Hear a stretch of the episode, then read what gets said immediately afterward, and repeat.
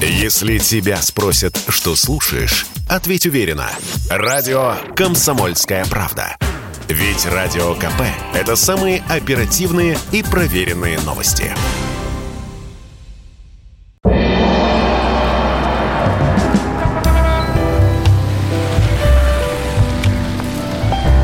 Дзен в большом городе. Здравствуйте, друзья. Прямой эфир. Радио «Комсомольская правда». Меня зовут Михаил Антонов. Дзен в большом городе. Это человеческие истории. Это человеческие...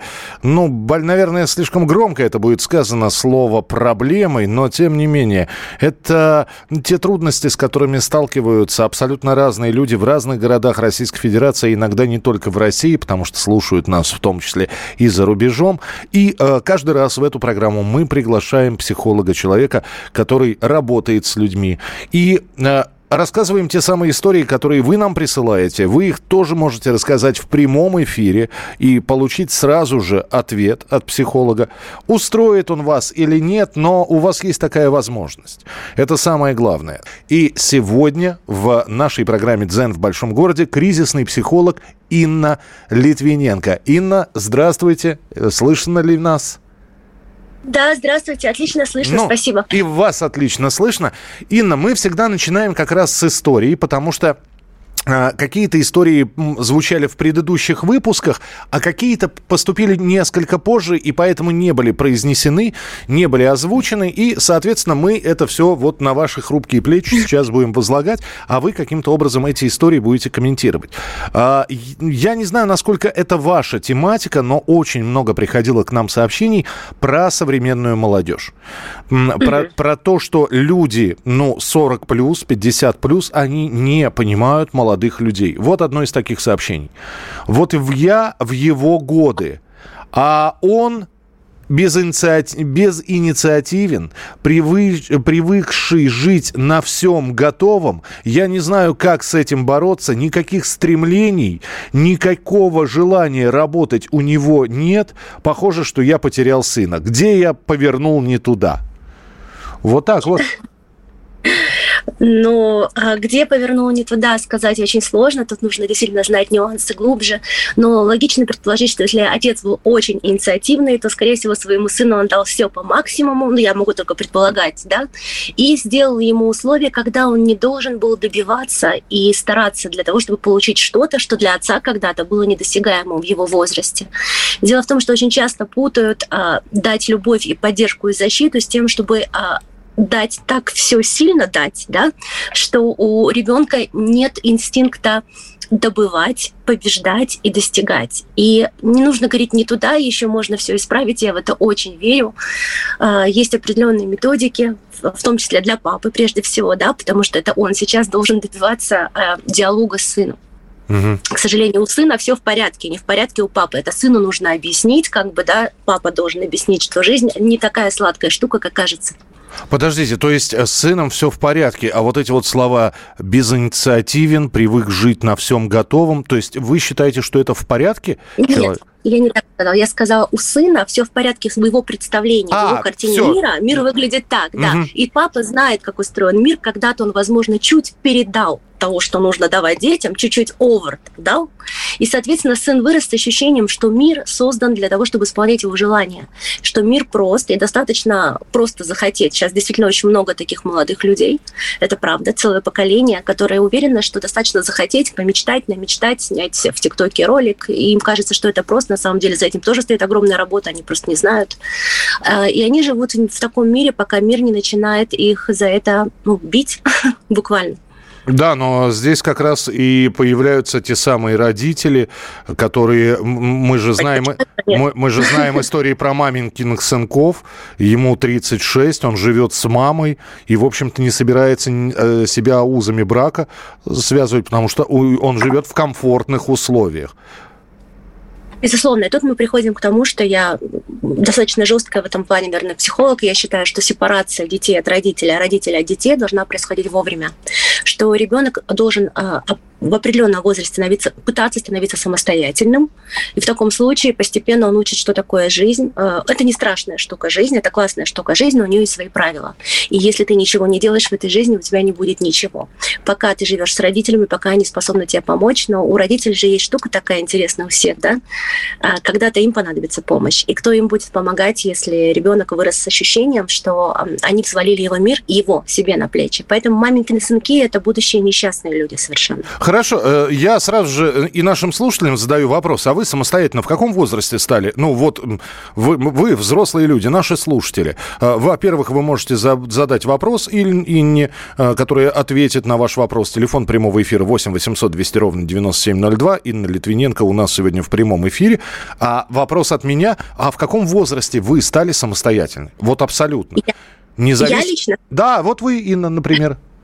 А, ну, э, у меня такая специфическая семья, и папа мой считал, что, несмотря на то, что мои родители все мне могли дать и давали, что я достаточно рано начала работать сначала у них в компании, у него в компании, угу. на маленькую зарплату. Чуть ли не в 13 лет стала помогать там что-то делать. И, соответственно, с возрастом э, я достаточно рано отделилась. То есть я имела очень теплые отношения со своей семьей, но я буквально там чуть ли не с 18 лет я уже не жила с родителями. А э, э, это вас так поставить? Вот вы говорите, надо, э, как, как вы сказали, сепарация, да? Или... Да, это называется да. Я, я это называю оторвать яблоко от яблоньки, да, и, ну, да. и, и забросить куда подальше. А вот вы сказали, скажите, пожалуйста, в каком возрасте это должно происходить? То есть 18 лет, сынок, мы тебя поздравляем. Э, кстати, вот твой чемодан собранный уже. Ну, не совсем так, конечно. Это происходит постепенно несколько раз в жизни ребенка. Первая сепарация, желательно, что произошла до 6, это такая легкая сепарация, когда ребенок перестает занимать все ваше время и знает, что родители могут быть заняты, что у них может быть своя жизнь, и в этом нет истерики, это не значит, что они его не любят. Следующая сепарация сепарация происходит примерно в пубертат, в начале, в 12-13. Это когда ребенку, ну я упрощаю все максимально сейчас, да, когда ребенку дают возможность заботиться о себе самому в бытовом базовом уровне. То есть за ним больше не ухаживают как за коллегой или младенцем. И, соответственно, к таким образом подготовленный ребенок, таким образом подготовленный ребенок, он к годам к 18-19, в принципе, уже сам жаждет собственной жизни.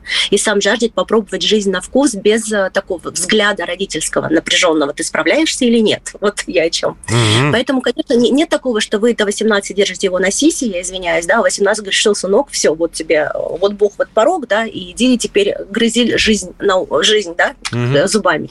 Нет, так не получится, поэтому они будут висеть дальше так же. Это просто постепенный процесс. К сожалению, раньше этого не учили. Инна, вы сейчас часто сталкиваетесь э, с таким, э, сейчас один из популярных хэштегов или терминов «я ж мать»? То есть это да. сверхопека над, над ребенком, да, и над маленьким, и над уже там ребенком-школьником. А как вы думаете, вот этим вот я ж матерям или я ж отцам будет просто э, взять и отдать ребенка во взрослую жизнь, лишив Давайте... его той опеки? Простите, да, что перебью. Давайте просто начнем с того, что это тоже нездоровое отношение к ребенку. И это говорит о том, что у родителей есть определенные проблемы психологические свои. Потому что одно дело любить ребенка давать ему все, а другое дело вбухать всю себя и всего себя в ребенка и сделать его центром своего мира. Все-таки ребенок это отдельная личность, которую надо будет отпускать. Его рожают не для того, чтобы он закрывал, э, скажем, душевные раны родителей, да, и компенсировал им что-то. Вот, допустим, абсолютную любовь, которую они не получили. А я же матерям и Алья же отцам будет очень тяжело, либо они искалечат жизнь своим детям в будущем, да, uh-huh. либо им придется через это пройти, потому что, к сожалению, я очень часто имею дело именно с такими детьми, которых вовремя не сепарировали, и годам к 40 плюс-минус, они совершенно не приспособлены к жизни, жизнь такая серьезная часть уже за плечами, да, они ничего не достигли, ничего не смогли, и только в этом возрасте начинают подозревать, что что-то не так. А взять разбег 45 с нуля все-таки тяжеловато, можно, но тяжело. Поэтому эти дети, у них большие проблемы в отношениях, потом потому что они не приучены брать ответственность, да, у них большие проблемы с карьерой очень часто, и проблемы с отношением к себе, они не понимают, кто они, они функционируют в душе как дети. Это проблема. У нас есть телефонный звонок. Две минуты у нас до завершения эфира. Но я думаю, что Евгений из Пятигорска за минуту сможет рассказать свою историю или вопрос задать. Евгений, здравствуйте. Э, добрый вечер. Добрый. Э, скажите, пожалуйста, вот э, я так, ну, случайно так включил и стало интересно. Вот я сам начал работать с 14 лет, такой, ну, тоже на предприятии, тяжелым трудом занимался. Вот, у меня сын, ему сейчас в данный момент 7 э, лет, и как вот психолог сказал, что э, ребенок видит, что я стараюсь ему все отдать, все дать. Ну и получается, возникает проблема, что постоянно нужно его заставлять что-то сделать. И как, может быть, это правильно его смотивировать нужно.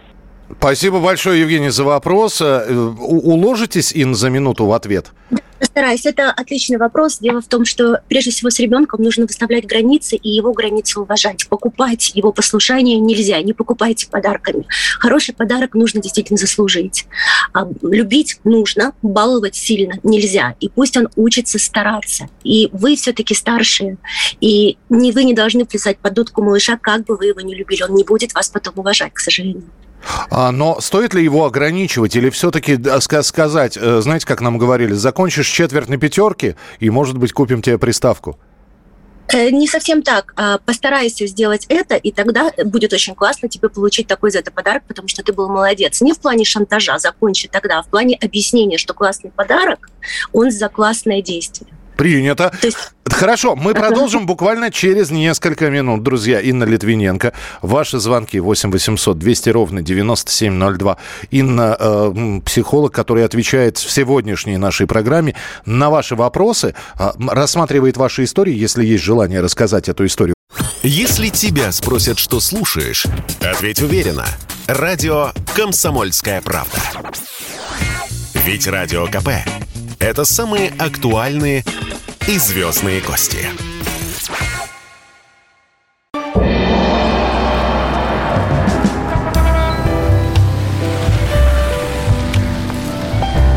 Дзен в большом городе.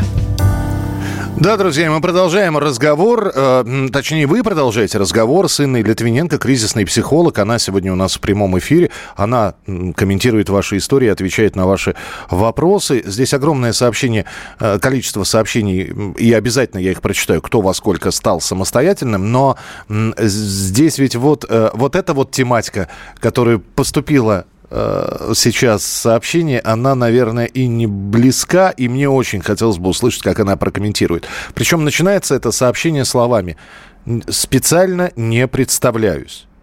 Жена превратила меня в каблука.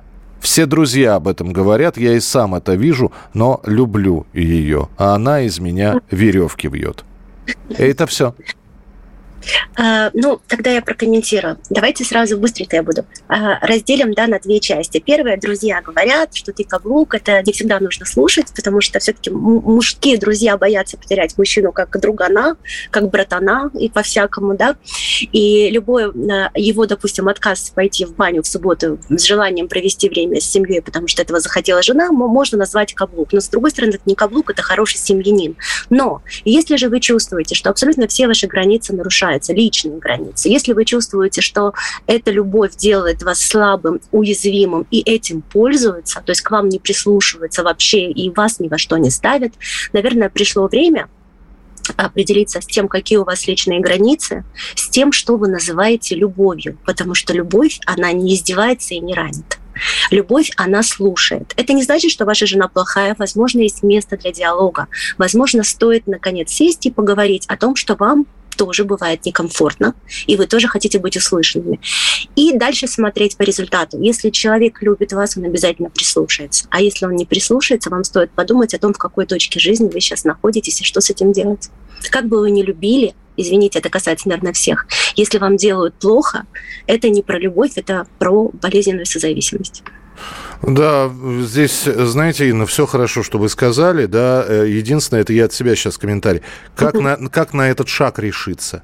Вроде жизнь идет спокойно, да, но жена что-то требует, может быть, пилит или, или манипулирует тобой. Но как это страшно вдруг сказать, слушай, давай сядем, поговорим. А, то есть не, на это решиться нужно. Это, это такой поступок. Я я всегда предлагаю людям подумать вот о чем. Вы сейчас находитесь в определенной точке, в которой вы должны понять, что если вы не с тем человеком, через 20 лет ничего не изменится. Вы теряете время, когда и вы, и, возможно, этот человек сможете найти кого-то, кто будет вас любить и устраивать.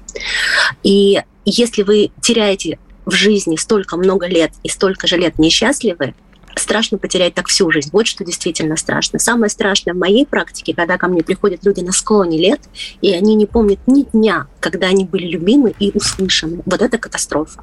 А, катастрофа. Вместе с этим раз, разрушается все вокруг, к сожалению. А, есть телефонный звонок. Михаил Малоярославец с нами на связи. Михаил, здравствуйте. Добрый вечер. Добрый. Вот у меня вопрос к Ине. Инна, вот смотрите, у меня беда как бы такая произошла. У меня супругу положили где-то полтора месяца назад в больницу. Я сейчас один с дочкой остался, дочке 7 лет. И дело в том, что за все это время она ни разу не спросила, где мама. Что меня тревожит. Э, возможно, девочка в защите, возможно, девочка так боится этой темы внутренне, что боится о ней говорить, чтобы ее не обозначить для себя лицом к лицу. Поэтому вы можете сами с ней аккуратненько поговорить о том, где мама, и объяснить, что для мамы все делают, чтобы она не боялась. Потому что если до этого у вас были хорошие отношения в семье, нет причин, чтобы девочка не интересовалась, кроме ее внутренней. Ну, не, я, извините, перебью, не очень как бы хорошие отношения, как бы она с ребенком не очень в последнее время как бы она сама приболела и вот по uh легла в больницу ну, по этой теме. Uh я вот, вы говорите, я начал разговаривать, э, тоже говорю, а, а ты по маме не скучаешь? И она просто спокойно сказала нет. И все, я эту тему как боюсь затрагивать дальше ну, разговор. Ну, знаете, что Спасибо, Михаил. Она да, если она сказала нет, то, наверное, не нужно это как-то сильно педалировать. Просто наблюдайте за ребенком. Если кроме этого ничего тревожащего в, его, в ее поведении нет, то, возможно, это какой-то внутренний диалог с мамой, который остался незаконченным. Конечно, люди, когда болеют, им не до чего, и детки это чувствуют. Потом мама, надеюсь, выздоровеет, и отношения будут налажены. Не беспокойтесь, вернется мама, и вы увидите наглядно, что происходит. Э, спасибо большое, Михаил. 8 800 200 ровно 9702. Э, мне 42. Это Геннадий Геннадий пишет. Был брак, развелись. Сейчас друзья говорят, женись, женись, а я не хочу. Я больше не хочу подстраиваться под кого-то. Я не собираюсь уступать ни, ни капли свободы, которая есть у меня. Геннадий, город Владивосток. Вот так вот. Ну что ж, это тоже выбор. Да. На самом деле нет же такого правила, что все должны быть в паре или тем более должны быть в семье. Я считаю, что семья это очень хорошо, но это про любовь и про готовность как раз а, быть в балансе и в компромиссе. Если вы сейчас не чувствуете душевных сил для компромисса ради чего-то, ради какого-то человека, живите в свое удовольствие, придет время или не придет, ну, как сложится, ничего страшного в этом абсолютно нет. Ой, Ин, скажите, а брак это всегда компромисс или все-таки бывали случаи, когда я принимаю тебя таким, какой ты есть? Э, твои гря- ага. грязные носки, твои, там, я не знаю, э, загулы или прочее. Или наоборот, то есть мужчина до того влюблен в женщину, что он принимает ее полностью. То есть она у него может требовать компромисса по каким-то вопросам, а он, он даже вот, он просто боится спугнуть, и поэтому он соглашается на все и ничего не требует от нее. Бывают такие бескомпромиссные браки? Ну, если мы говорим о ситуации, когда один человек соглашается на все, а другой этим пользуется, мы не говорим про здоровый брак в любом случае. К сожалению или к счастью, брак это всегда диалог, как минимум. Да, мы, конечно, не говорим про загулы, да, как вы сказали. Uh-huh. Это вряд ли кому-то понравится и может вызвать компромисс. Но носки или какие-то бытовые или какие-то другие такие мелкие вещи это всегда диалог. Без диалога нет вообще, ну даже на работе в таких отношениях, да, профессиональных без диалога никуда. А уж в любви, в семье обязательно. Если вы не чувствуете диалога, у вас есть проблема во взаимоотношениях. Это правда. А, друзья, вы, пожалуйста, имена подписывайте, потому что я вижу, что вы вот присылаете сообщение. Город Владимир. Все, я это увидел, но не совсем понятно. Ну, и понятно, что, наверное, пишет мужчина. Всего одно предложение. Если не трудно, ну хотя бы подписывайтесь и возраст ставьте, чтобы было понятно нам, с человеком какого возраста приходится разговаривать. А короткое очень сообщение. Инна, скажите, пожалуйста, пусть психолог отметит, а, ответит, любовница это нормально? Нет, я не считаю, что это нормально. А любовник? это нормально? Ну, откуда это вам виднее? Я-то, у меня не было любовника. Что значит нормально? Если мы говорим про отношения здоровые, про любовь и про перспективу, это ненормально. Абсолютно. Там, где появляется третий, мы не можем говорить о таком понятии, как семья. То есть у вас могут быть какие угодно взаимоотношения, но это точно больше не семья. Верность – это все-таки некий залог, это обязательство, которое в семье должно соблюдаться. А вот эта вот знаменитая поговорка «левак укрепляет брак» нет? Я не знаю, какой брак укрепил Левак. Ни одного. Э, нет, э, левак укрепляет брак, нет. Дело в том, что еще раз мы вернемся к ситуации, когда в, в паре один из людей созависимый, ну это страшное слово, так скажем, один из людей любит больше, намного. И тогда э, ему все равно, он ради того, чтобы удержать человека, даже если он его унижает, оскорбляет и убивает, он будет терпеть. Но это ничего не укрепляет, это просто в паре один человек психологически не совсем здоров. Я знаю, что абьюзеры – это отдельная ваша тема, да, вот, и мне хотелось бы узнать, а много ли таких, кто подвергается моральному, я уж не говорю про физическое насилие, но психологическому насилию? А, да, достаточно много, и, дорогие мужчины, вам хочу сказать, не стесняйтесь, их много таких людей и среди мужчин. У меня в терапии и в блоге, и вот в моей деятельности очень много мужчин, успешных мужчин, которые в силу определенных обстоятельств нашли себе не самых лучших партнеров женщин. И достаточно много таких женщин. И в этом нет ничего стыдного. Вот мы говорили в начале передачи да, о отсутствии сепарации с родителями.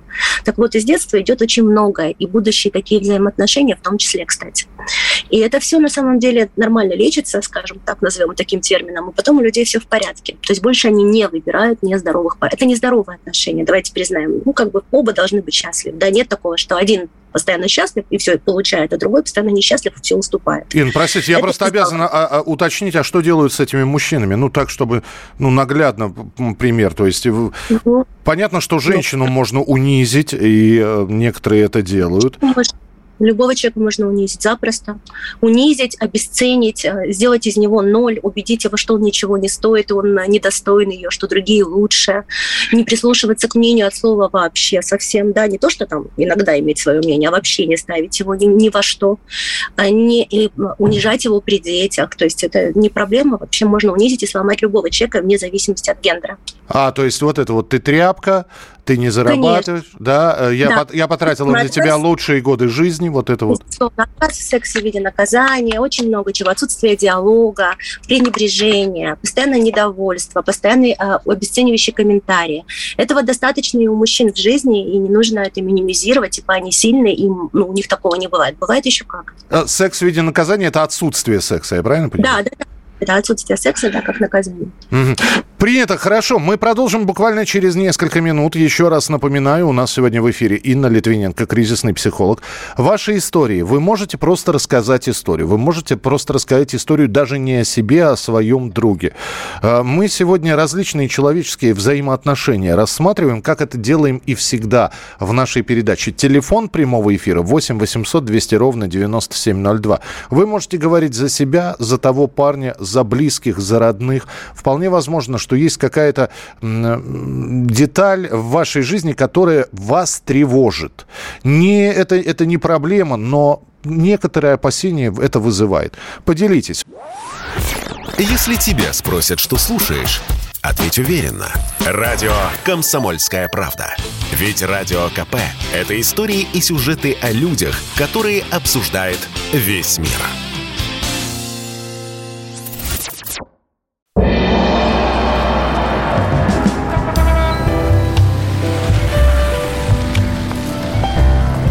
Дзен в большом городе. Прямой эфир радио «Комсомольская правда». Дзен в большом городе. Мы э, здесь э, принимаем ваши телефонные звонки, слушаем ваши истории. Меня зовут Михаил Антонов, а с нами еще кризисный психолог Инна Литвиненко. Э, здесь большое количество сообщений. Значит, э, самостоятельным стал после школы, еще в институте подрабатывал в студенческом отряде, какие-то копейки платили, но мне очень хотелось быть самостоятельным. Э, в 15 лет стал самостоятельным, в 17 потерял родных остались дядя и тетя, да еще и дальние родственники в России. Ничего, справляюсь, ничего не боюсь. Вообще ничего. А Павел из Приморья такой пример приводит. Не знаю, Ин, как вы прокомментируете. А если выпустил ребенка в мир, а он возвращается потом с внуками и говорит, не справился, извините, дайте еще одну попытку. Нет, ну извините, конечно. Выпустил, сделал своих детей, неси ответственность. Помощь должна быть, но помощь должна быть точечная и в каких-то суперкризисных ситуациях, потому что иначе у вас будет ваш ребенок и этот же ребенок вырастет точно так же еще и ваших внуков. И имейте это в виду. Мы, я понимаю любовь к детям очень хорошо, я понимаю, как хочется им все дать, от всего защитить, но в этом случае защита – это как раз а, не всесторонняя помощь, я бы так сказала. Дмитрий из э, Владимира у нас э, на прямой связи. Здравствуйте. А, добрый вечер. Добрый. Э, подскажите, пожалуйста, вот смотрите, у меня трое детей – Э, год назад вот мы с женой, э, жена была инициатор развода, развелись. Вот, я когда ушел, оставил детям там квартиру трехкомнатную, там загородный участок с домом. Вот. Э, когда еще квартира, так скажем, ну, были у меня ключи, я там навещал, встречался, вот. Но через некоторое время, они где-то через полгода ее продали, сейчас живут у тещи. И меня, например, к детям вообще практически не допускают. То есть я их не вижу, достучаться не могу, дозвониться не могу. И вот сейчас э, не знаю даже вот какое решение для себя принять. Либо, э, как говорится, по закону обращаться в суд э, и, ну, как, как говорится, по-плохому. Нужно договориться, пока никак не, не получается. Ни с женой, ни с противоположной стороной. Угу. Там с тещей имеется в виду, с тестью, вот, с тестем. А, и не знаю, для себя вот не могу до сих пор еще. Друзья говорят, оставь все э, как есть. Типа дети вырастут, сами все это самое, ну, поймут и, ну, примут, как говорится, твою сторону. А сейчас я вот на распутье. Не знаю даже, что правильно для себя сделать. Спасибо большое. Пожалуйста, Ин. Ну, смотрите, э, дети ничего не поймут, потому что пока дети вырастут, э, ваша жена с бабушкой, и с дедушкой знатно их поднакачают и еще скажут, скорее всего, что а, вы их бросили. Я не знаю вашу ситуацию, не знаю причины, по которой а, произошел развод. Мне очень сложно судить, почему с той стороны такое поведение по отношению к вам, ведь вы оставили достаточно правильно поступили как мужчина, благородно, и вы хотите видеть детей, не знаю, каковы причины, поэтому судить мне сложно, но я действительно рекомендую всегда и всем идти в суд и добиваться э, двусторонней опеки. Потому что вы потом детям ничего не объясните. Я с этим тоже сталкиваюсь часто. И дети потом не хотят видеть второго родителя. И не будет момента, когда они придут и скажут, папаня, мы все поняли. Не будет этого. Потому что каждый день, пока вы их не видите, им там про вас, очевидно, говорят не самые лучшие вещи. И они вырастут травмированными. Да, конечно, в суде нет ничего хорошего. Это тоже травма, но это более кратковременная травма. И уже потом вы с детьми сможете выстраивать диалог. Это касается и таких же мам, кстати, которых лишают материнства таким образом, и таких же пап. Если вы любите своих детей и считаете, что вы можете дать им только добро и не причинять зла, идите в суд. Очень часто это решается еще досудебно, то есть мировым договором, потому что никто особо не хочет судиться на самом деле. Пробуйте, если вы их любите, это вам нужно. Друзья говорят, понятно, зачем типа мужчине дети, рожаешь новых, да? Но если они вам дороги, я советую побороться за них. А здесь э, вот такое сообщение, э, я не знаю, как вы прокомментируете. Любовница от слова и чувства любовь. Инна, вы отрицаете возникновение любви у человека, когда он в браке 25 лет и в браке двое прекрасных детей? Странная у вас психология. Пожалуйста. Это видно, пишет либо любовница, либо человек, у которого есть любовница. У меня психология странная, либо жена, которая простила. Значит, все достаточно просто. Дело в том, что любовница – это не от слова любовь, потому что когда любят, уходят к этому человеку, они действуют э, как бы на два фронта. Не любит человек, который изменяет ни жену, ни любовницу.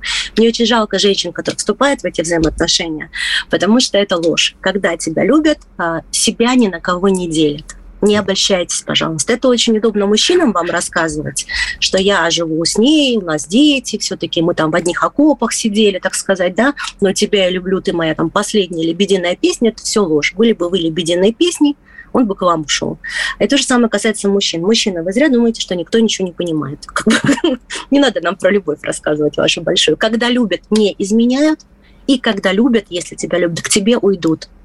Вот и все. А вот эта вот история там, мы моногамны и так и, и прочее, что нам требуется это, потому что плохо исполняете свои супружеские обязанности. Это история про то, что люди очень плохо учились в школе. Мы один вид, и мы не можем быть, имея один вид общий с мужчинами, мужчины и женщины. Одни быть полигамны, другие моногамны. Давайте выбирать, либо мы все полигамны, либо мы все моногамны. Кстати, это касается женщин. Женщины изменяют не меньше мужчин. Угу. А, здесь вот какое сообщение, немножечко э, с любовной темы. Мы э, таким достаточно приземленным вещам, но это тоже здесь и такая, такое родственное чувство. Это тоже, по сути, о любви, но с такой родительской любви. А, Олег пишет. Позавчера узнал, что отец изменил завещание. Решил практически все оставить моей сводной сестре. Мне 51, а я злюсь на отца как мальчишка. Боюсь ему звонить, чтобы не наговорить в сердцах гадостей. Я понимаю, это очень тяжелая ситуация, но я так понимаю, что отец тоже очень пожилой человек. Мы не знаем, что его заставило поступить так. К сожалению, очень часто родители совершают такие ошибки и провоцируют то, что потом на могиле начинается война, грубо говоря. Да? Я бы не советовала так поступать людям, я бы советовала завещание делить все поровну, чтобы люди горевали, а не воевали, когда ты уходишь. Но вам могу сказать, к сожалению, мы не знаем, что повлияло на вашего отца. Э, я действительно считаю, что все должно быть справедливо. Такое завещание можно оспорить. Это потом, я вам говорю, на всякий случай. Да? Он очень пожилой человек. Э, сохраните вашего папу в душе как папу, примите его действия, каково оно, и сами для себя решите, будете ли вы с этим бороться. Злиться и обижаться в этом случае абсолютно нормально. Это больно. Дочке 17 лет вчера привела мальчика, а уже после этого, после того, как посидели за столом, мне на ухо сказала, что они хотели бы попробовать жить вместе. Ей всего 17, я ни за что ее никуда не отпущу. Это Светлана написала. Светлана. Очень хорошая мама. Я действительно поддержу тут Светлану. Встречаться в таком возрасте – это идеально узнавать, что такое чувство и любовь, это идеально. Проживать я вообще бы не советовала до серьезных отношений. Ни мужчинам, женщинам, ни женщинам с мужчинами. Это зря. А до серьезных не значит там, до свадьбы прям буквально завтра, да, но до серьезных отношений. Она действительно очень юна, у нее впереди вся жизнь, пусть встречается.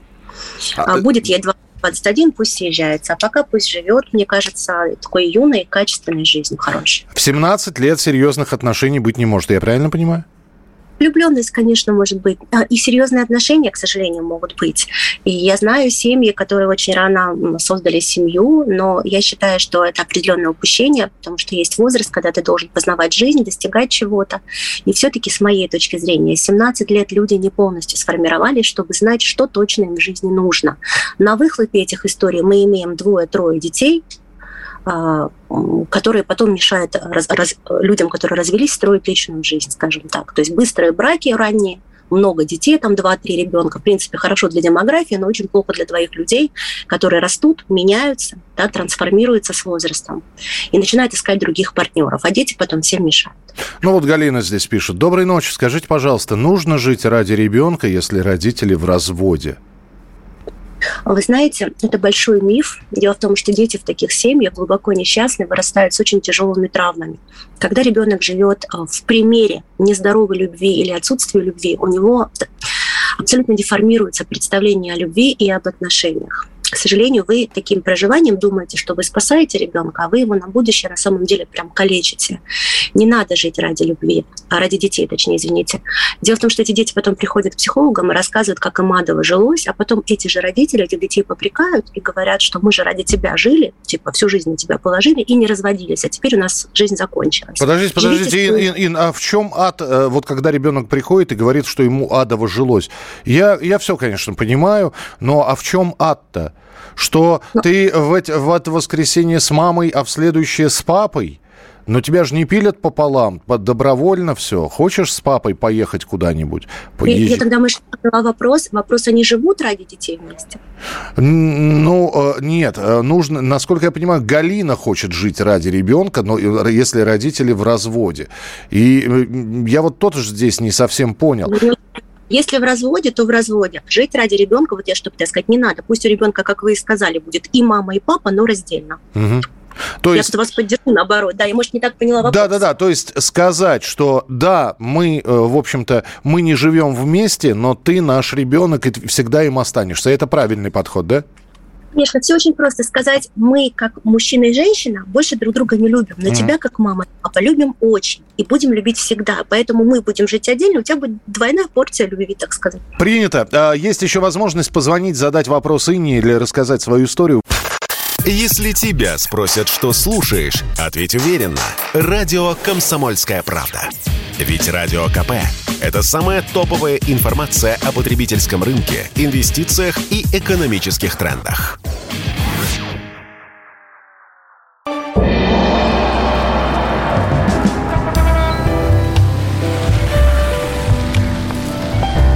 Дзен в большом городе. 8 800 200 ровно 9702. Это телефон прямого эфира. Инна Литвиненко, кризисный психолог, у нас сегодня отвечает на ваши вопросы, слушает ваши истории, дает советы. А, ну, а ваша уже задача прислушаться или не прислушаться. Но вот мы рассматриваем разные жизненные ситуации. Сейчас на прямой связи с нами Алексей из Екатеринбурга. Алексей, здравствуйте. А, добрый, добрый вечер. Добрый вечер. Вот у меня в жизни какой, какой, какая ситуация произошла.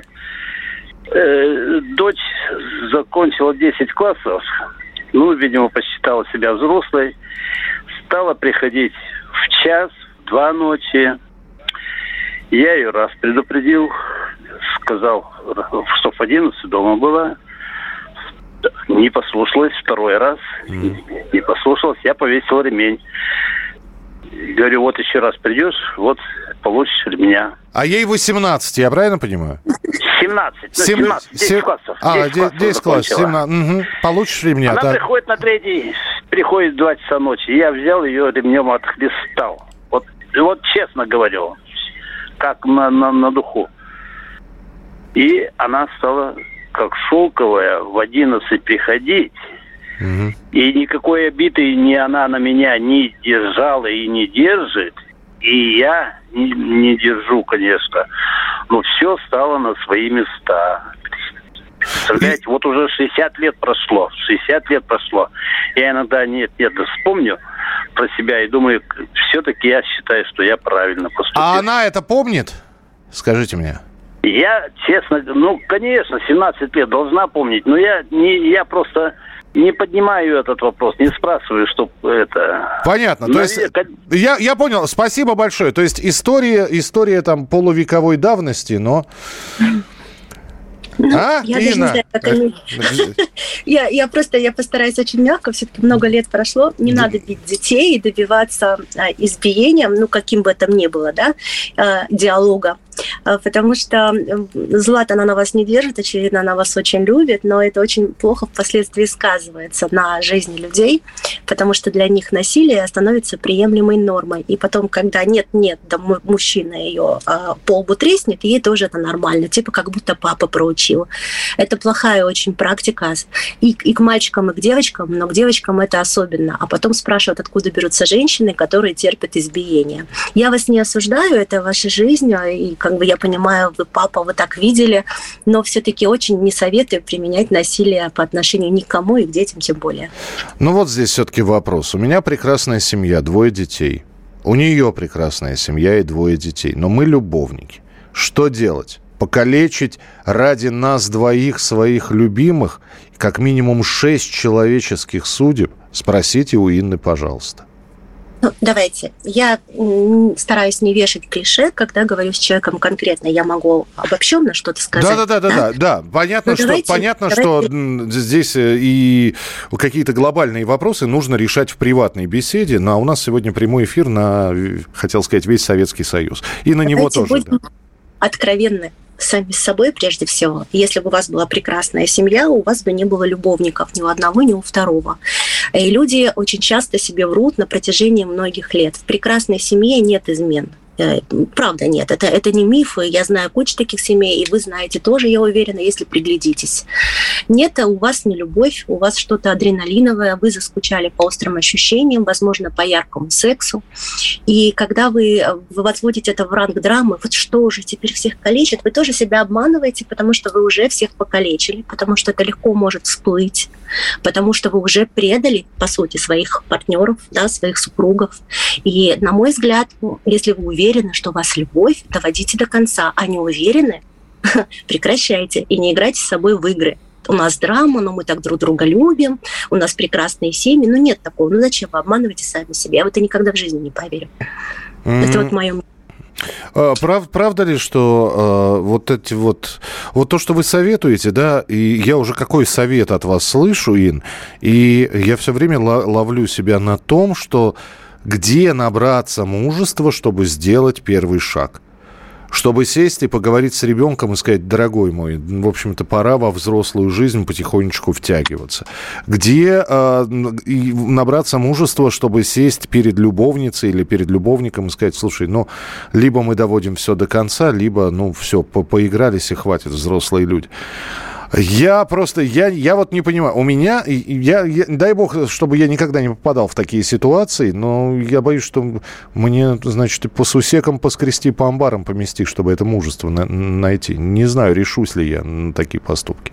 Но это же не вопрос мужества, это вопрос сухой логики, как минимум инстинкта самосохранения. И инстинкт самосохранения распространяется на детей. Например, если вы не сделаете это с ребенком, он вырастет овощем, у него, давайте упрощу максимально сленгом, да, у него в жизни ничего не будет. Вы растите неполноценного человека, который в жизни ничего не добьется сам, а вы потом умрете. Вот такой выбор, да? Хорошо, я, я вам сейчас по-отцовски скажу, да, вот у меня есть ребенок. Слава богу, что она самостоятельный человек. Но я, я при, примерно я могу представить, какие отцовские чувства.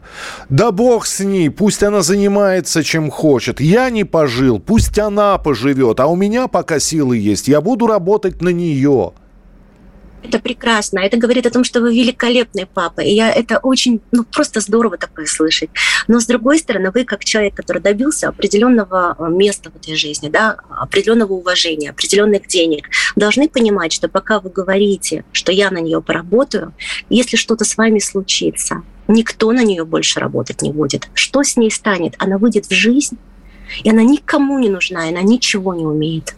Она ни к чему не приспособлена. Вот у вас должен быть страх за нее. Не выпинывать из дома со словами «все, я тебя борщана наливал до 18, да, уходи теперь», а объяснять, что она должна пробовать, что вы здесь всегда, чтобы ее поддержать, если не получается. Но пробовать она обязана. Вот о чем я. Господи, вы... Не навсегда, не возвращайся за куском хлеба, если денег нет. Я не про это. Я про то, что я поддержу тебя, но пробовать ты будешь. Ты должна жить этой жизнью. Вот я о чем. Здесь как раз пришло сообщение. У меня... Про... А, вот это. Здрасте, у меня проблем нет, а вот у молодежи нынешней серьезные проблемы. Ничего не хотят, ничего не умеют, в глазах одни деньги. Пожалуйста. Ну, в глазах одни деньги, ничего плохого не вижу в этом. Как раз ничего не хотят, не умеют. В глазах деньги не очень сочетаются, да, потому что кто ничего не хочет, он и денег не хочет. Я знаю таких людей, к сожалению. Но э, это о том, о чем я говорю. То есть, смотрите, мы же говорим про определенные поколения. Вот поколение, которое выросло в жизненных трудностях, там, наше с вами, допустим, да, оно научилось достигать и хотело лучшей жизни. И мы, получается, растим поколение, которому мы сразу дали лучшую жизнь. Что им достигать? У них все есть. И они не изучили ценность ценность достижения и ценность получения чего-то. И какого труда все стоит. К сожалению, как бы я занудно сейчас не звучала, да, прям по-советско-союзски, да, но я сейчас считаю, что я права, потому что человек должен с детства учиться некой механике взаимодействия с жизнью. И это правильно, потому что жизнь потом сожрет любого, кто не умеет с ней контактировать верно. Вот в чем дело. И когда вы, как папа, хотите ей лучшего, вы должны давать ей то, что называется спину но не делать из нее овощи. Вот я о чем говорю. Это mm. важно понимать. То есть это а, примерно так, как... А, бросить, э, знаете, как учили раньше плавать, бросали и смотрели, но при этом как, каким-то, если человек вдруг начинает идти на дно, да, все-таки э, багор, эту палочку, чтобы он за нее ухватился, Правильно? Давайте не такой пример, давайте не такой пример ужасный, давайте не бросить воду, а как вы учили ее ходить, да? Вот она ходила, вы же были рядышком, правильно? Она Если по... она Я был на работе, а когда я пришел, она, ну. уже, она уже бежала ко мне, понимаете? Но, но технически вы понимаете, о чем я, да? И вот вы с ней рядышком идете, она вот шажочки свои делает, делает, если что упало, вы на вы подули, да, погладили, и снова она пошла, а вы рядом. Вот не воду бросать ни в коем случае, это прям жестко. Утонешь, приходи, не так. Вот, но быть рядом, но заставлять ребенка двигаться и достигать, безусловно, и, и, и учиться работать, и учиться ставить цели, и учиться взаимодействовать с коллективом, там, и много чего еще надо научить ребенка и передать ваш опыт обязательно. Вот вы же на своем месте, да, вы достигли, вот и пусть она достигнет. А, вот. Здесь из Калининградской области сообщение, и, э, и снова мы возвращаемся к теме любовников и любовниц. Человек, человек пишет, не выдержал. В жизни разные бывают ситуации. Один из супругов стал импотентом, заболел и так далее. Но семья дружная. И Вот. Вот я так люблю эту историю, когда люди начинают свои поступки оправдывать разной какой-то гипотетической ситуации. Вот у вас конкретно кто написал, какая ситуация, инвалидом, импотентом, кто стал? Давайте так, если человек стал импотентом, это на самом деле сейчас очень неплохо лечится. Если не готовы лечить человека или он не готов лечиться, подумайте, пожалуйста, о разводе. Но я вам хочу сказать, что даже импотенты, э, если кто не знает, как устроено женское тело, э, там совершенно не обязательно то, что пропадает при импотенции, чтобы женщина получила свой оргазм. То есть и семьи с импотентами живут, если есть любовь, и не изменяют. Что касается того, что ваш близкий человек стал инвалидом, а вы пошли спать на стороне, ну, то уж мне извините, я даже комментировать не буду. Хорошо? Это уж прям для меня too much. Очень удобно. Человек заболел, а вы в это время любовь крутите. Найдите другие способы себя удовлетворить. Подождите, минуту, у нас буквально там 40 секунд осталось. Вот вы говорите тумач, а если приходит человек вот именно с этой проблемой, вы его сразу разворачиваете и говорите, это не ко мне, или все-таки занимаетесь с ним? Ну вот, что, извините, у меня жена прикована к кровати, и у меня есть любовница, а от жены я не ухожу. Вы сразу а, это... Мне не приходится, ко мне не приходит с вопросом, можно ли мне иметь любовницу. Ко мне приходится с проблемами решить какие-то внутренние конфликты, и мы доводим людей до состояния, когда они способны сами решить свой конфликт. А-а-а. То есть я не выдаю разрешение иметь любовников, это не, не, не моя обязанность. Я понял. просто спрашивают моего мнения, я считаю, что если вы представьте, вы заболели прикованы к кровати, а ваша жена в это время с кем-то крутит роман, так, так себе, правда? Забыли, тьфу-тьфу-тьфу, сплюнули. Инна Литвиненко, кризисный психолог, была у нас в программе «Дзен в большом городе». Ин, спасибо большое, спасибо за прямой эфир, и будем обязательно встречаться. До встречи.